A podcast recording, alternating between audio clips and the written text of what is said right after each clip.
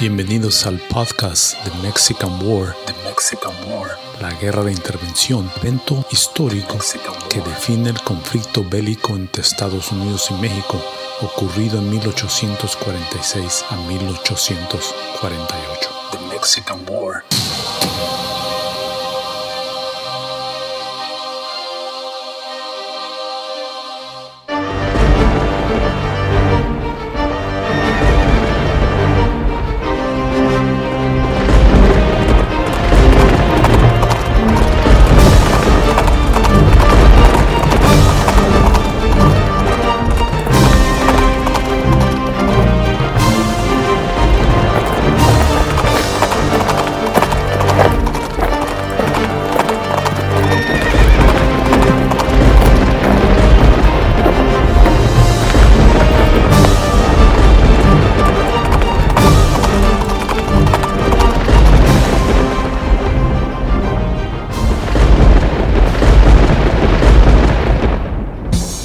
Scott había permanecido en Puebla por tres largos meses, mucho más tiempo de lo que hubiera preferido el general.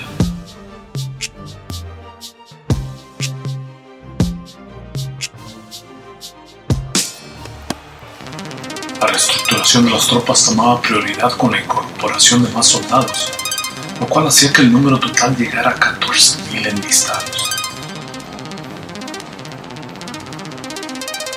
En contraste, Scott sospechaba que Santa Ana contaba con un total de 36.000 soldados entre sus reestructuradas fuerzas, y el general norteamericano sabía que el presidente mexicano empleaba grandes esfuerzos en reorganizar la defensa del país.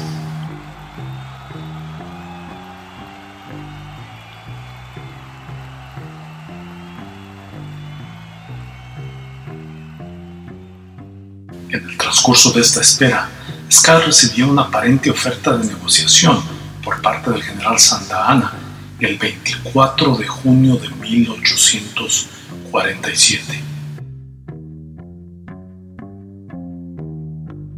Este ofrecimiento incluía una propuesta de desembolso inicial para el generalísimo de 10 mil dólares y un pago final adicional de un millón de dólares al acordarse el tratado de paz entre las dos naciones. Pero esta aparente oferta nunca fue consumada. Santa Ana se daba cuenta de la existencia de una cláusula de ley la cual prohibía a cualquier oficial de negociar con algún enemigo en tiempos de conflicto, declarando de traidor a la patria a cualquier individuo que coordinara, planeara y ejecutara tal encomienda.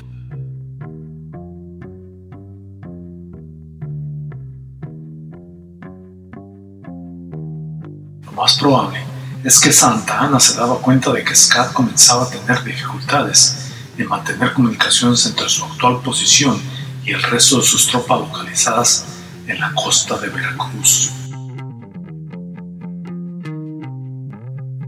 Como resultado, Santa Ana se embolsaba los 10 mil dólares iniciales de pago y contando con su usual optimismo, comenzaba a reorganizar la defensa del territorio mexicano para poder lograr la subsecuente derrota del invasor norteamericano.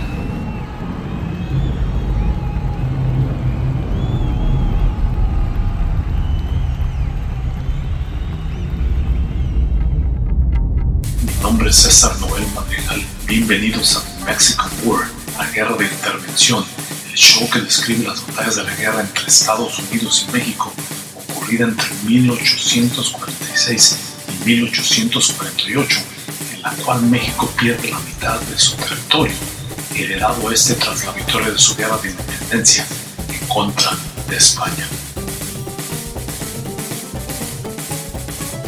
El conflicto bélico el cual enfrentaba a un joven país pujante, poderoso y ambicioso en contra de una nación mexicana envuelta en crisis internas y disputas, resultaría en un legado de identidad que todavía, en nuestras fechas, afecta a los dos países norteamericanos vecinos.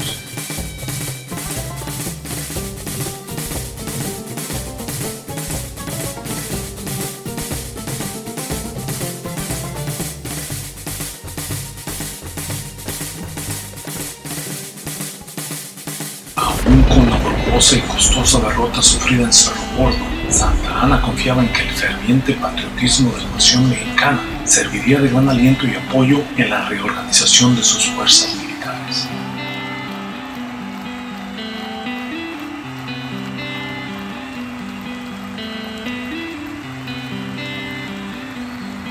En las mentes de los ciudadanos preferirían el perder peleando que dejar las puertas de la ciudad abiertas a manos de los invasores sin gastar ningún cartucho en su defensa.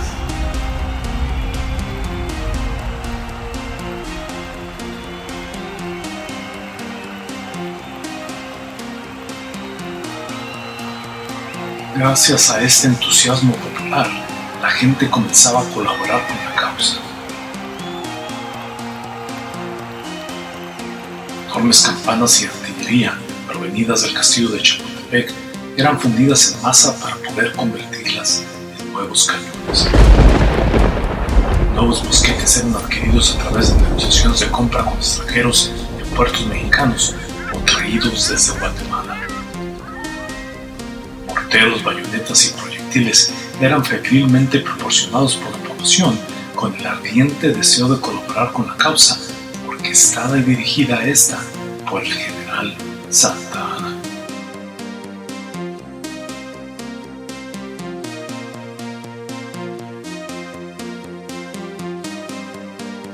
Bajo los órdenes del presidente mexicano, las tropas del general Gabriel Valencia, estacionadas en San Luis Potosí, las cuales eran veteranos de la batalla de la Costura, eran reclutadas y arribaban a Guadalupe Hidalgo el 27 de julio.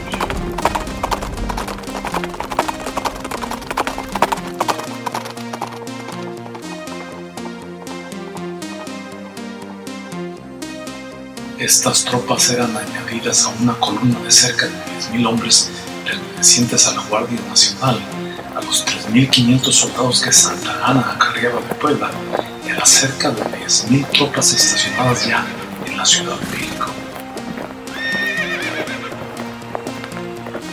Adicionalmente, el Ejército del Sur, que comandaba Juan Álvarez, proveía 2.500 tropas y el general Canalizo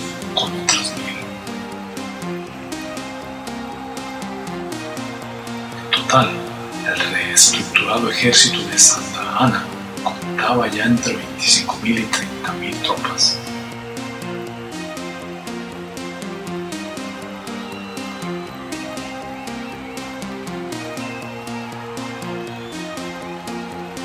Pero aún contando con fuerzas superiores en número a los invasores, Santa Ana era práctico y sabía que su estrategia de defensa destinaba a recibir a las tropas invasoras posicionándose en lugares estratégicos y seguros, ya que una avanzada directa lo limitaría excesivamente al resultado de la falta de cohesión y disciplina militar que poseían estas fuerzas.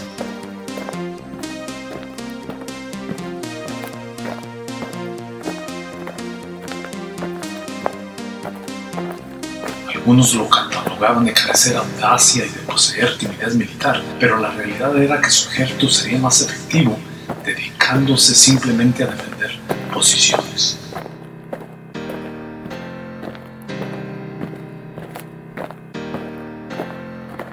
Pero lo más importante era que el Valle de México era demasiado pantanoso e impredecible para un seguro y eficaz desplazamiento de fuerzas militares aun cuando estas fueran de Winfield Scott.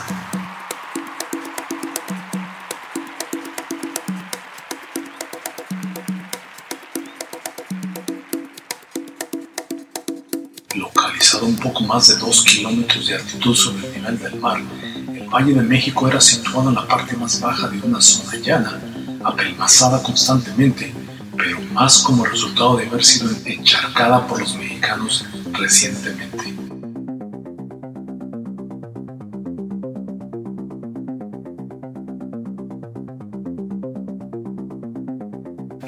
No estaba apta para poder soportar el constante avance de un ejército en marcha como el de los norteamericanos. Cualquier acercamiento a la ciudad estaba restringido a ciertas calzadas solamente y el posicionar tropas en estos puntos proporcionaría a Santa Ana con una gran ventaja sobre los norteamericanos.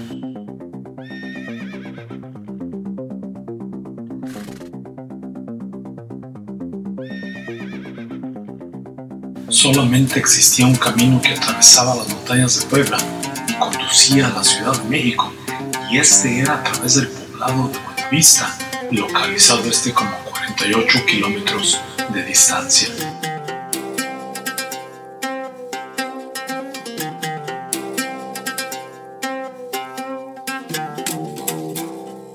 Desde Buenavista, Scott se veía forzado a acceder a la ciudad a través de tres rutas de opción, dos de ellas eran mucho más tortuosas e indirectas que la del Camino Nacional, la cual lo lideraría desde Buenavista hasta el puente de San Lázaro, justo al sur del lago Texcoco.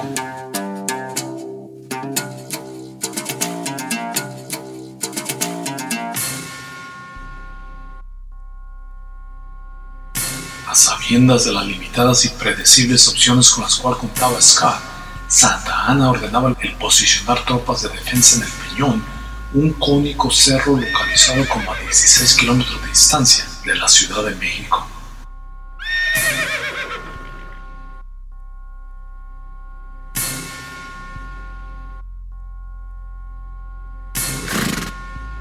En su decisión de posicionar tropas en el Peñón, el cual era considerado el punto de defensa más crucial e importante de defensa, Santa Ana designaba las 10.000 tropas de la Guardia Nacional, aprovechándose de la efervescencia popular para incitar la vehemencia y exaltación nacional a su causa.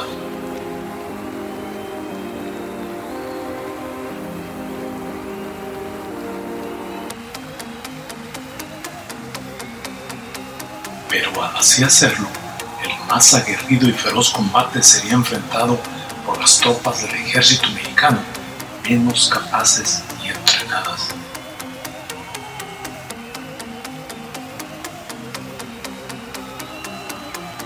Para poder aprovechar esta instancia, Santa Ana procuraba el desplazamiento de estas tropas al Peñón entre una gran euforia y magnificencia.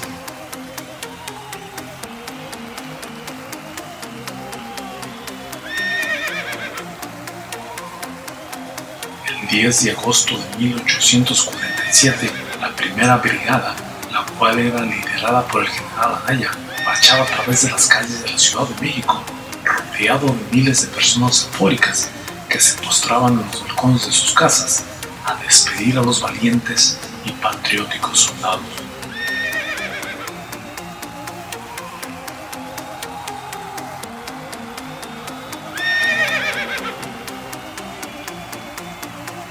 Los galantes uniformados atravesaban la grandiosa plaza de la ciudad, mientras la banda de la onceava infantería entonaba sones militares que exaltaban su grandiosa encomienda, entardecidos por los vivas que inspiraban a los soldados, que les deseaban suerte y triunfo.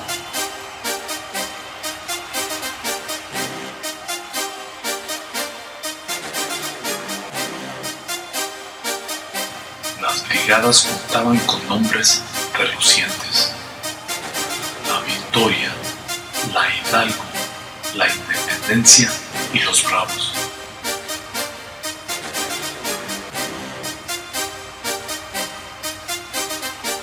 Cada unidad contaba con su propia identidad y con sus partidas de apegados y admiradores, pero aún así las emociones abundaban y eran mixtas.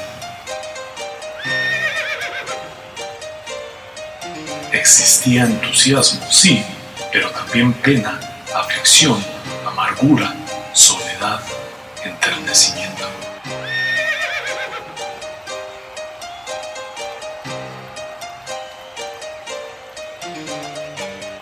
Cada emoción encontraba un lugar en las mentes y corazones de todos los participantes.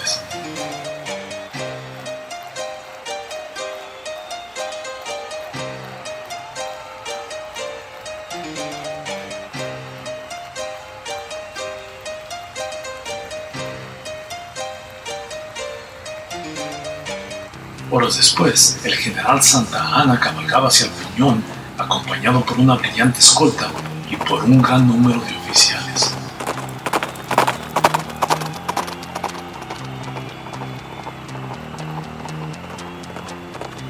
Los mexicanos se preparaban para defender su capital. Mientras tanto, la división del general Truex emprendía la marcha desde la ciudad de Puebla 7 de agosto de 1847 con dirección oeste.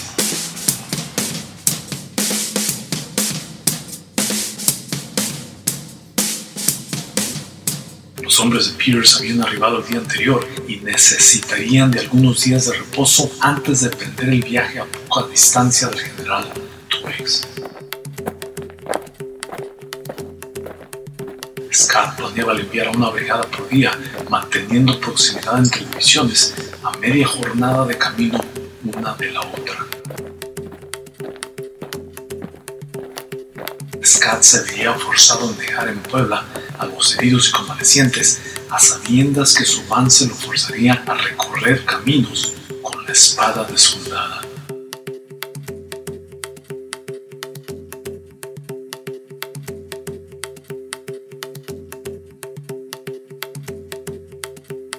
su avance, Scott se veía desconectado de la costa, lo que incrementaría enormemente su vulnerabilidad.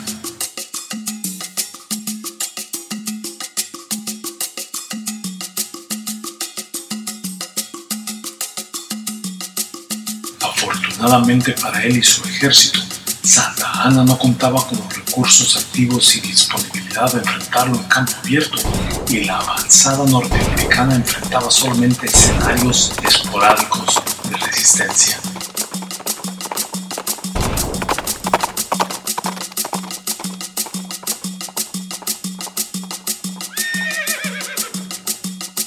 Fue así como la más memorable característica del traslado de los soldados norteamericanos fue la imponente y grandiosa vista del Valle de México a la distancia.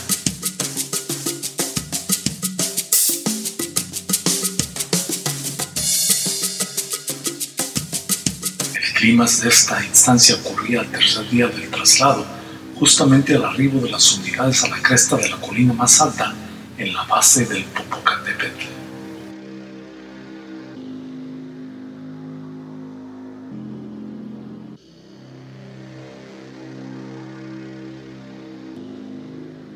Justo enfrente se podía observar la majestuosidad del Gran Valle, situado a una altura de 3.000 metros sobre el nivel del mar, y la montaña como un kilómetro de altura sobre el mismo valle. Desde esta instancia, el observador podía divisar la grandeza del valle completo, el cual era rodeado por estupendas y escabrosas montañas, las cuales formaban una combinación sublime y espectacular.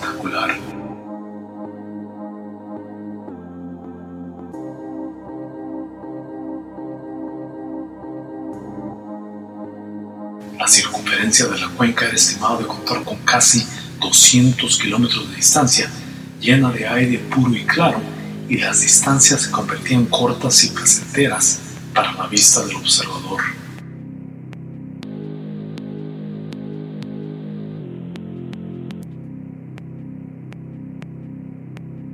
Como a 4 kilómetros de distancia se podían observar con claridad las torres de la gran ciudad, cual proyectaba el color blanco de sus iglesias, espirales y haciendas, y lo verde de la vegetación que la rodeaba.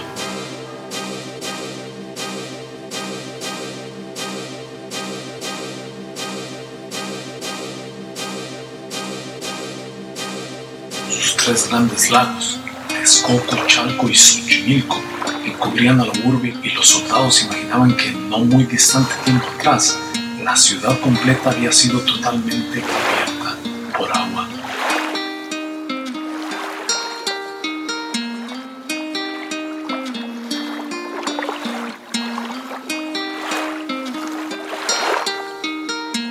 El Popocatépetl y su gigante vecino, el Iztaccíhuatl, se localizaban a 32 kilómetros de distancia, pero la claridad del valle los hacía situarse, a la vista de los observadores, como a 5 o 6 kilómetros solamente.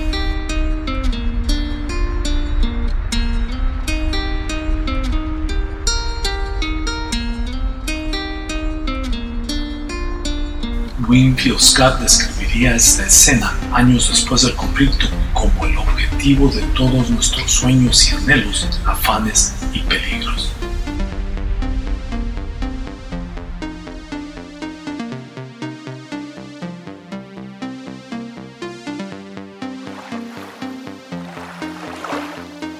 Lo que en una instancia había sido el gran reino del gran Moctezuma, ahora se convertía en el preciado anhelo de conquista de los invasores.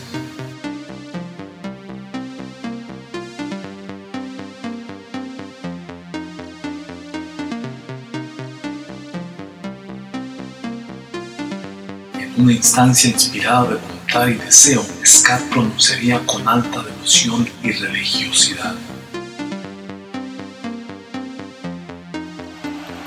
Esa espléndida ciudad será muy pronto nuestra.